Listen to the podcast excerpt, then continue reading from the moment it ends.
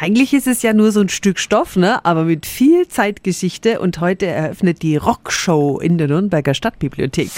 365 Dinge, die Sie in Franken erleben müssen. Ja, um Gitarren und Verstärker geht's da nicht, sondern um das besondere Kleidungsstück. Guten Morgen, Rita Kamp-Schubert, die Sprecherin der Stadtbibliothek. Guten Morgen. Ich hoffe, Sie hatten ein schönes Wochenende. Ja, danke schön. Frau Kamp-Schubert, was findet bei der Rockshow alles statt? Ja, wenn Sie zu uns in die Stadtbibliothek im Zentrum, also am Gewerbemuseumsplatz kommen, finden Sie da eine interaktive Ausstellung, wo wir Vorträge machen, wo auch Workshops stattfinden, wo Mitmachaktionen sind und wo natürlich jetzt gerade zum Thema Rock dann auch sehr schöne Röcke ausgestellt sind, die wir als Leihgaben aus dem Fundus des Staatstheaters erhalten haben. Ja, cool. Und bis September gibt es also noch einen Vortrag zur Geschichte des Rocks, eine Modenschau, Kleidertausch und auch eine Stilberatung, wo unter die Lupe genommen wird, welcher Rock uns wirklich steht.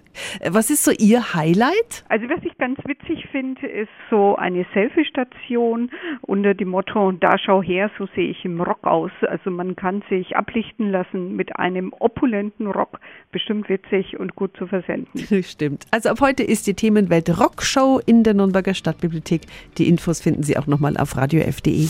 365 Dinge, die Sie in Franken erleben müssen. Täglich neu in Guten Morgen Franken um 10 nach 6 und 10 nach 8. Radio.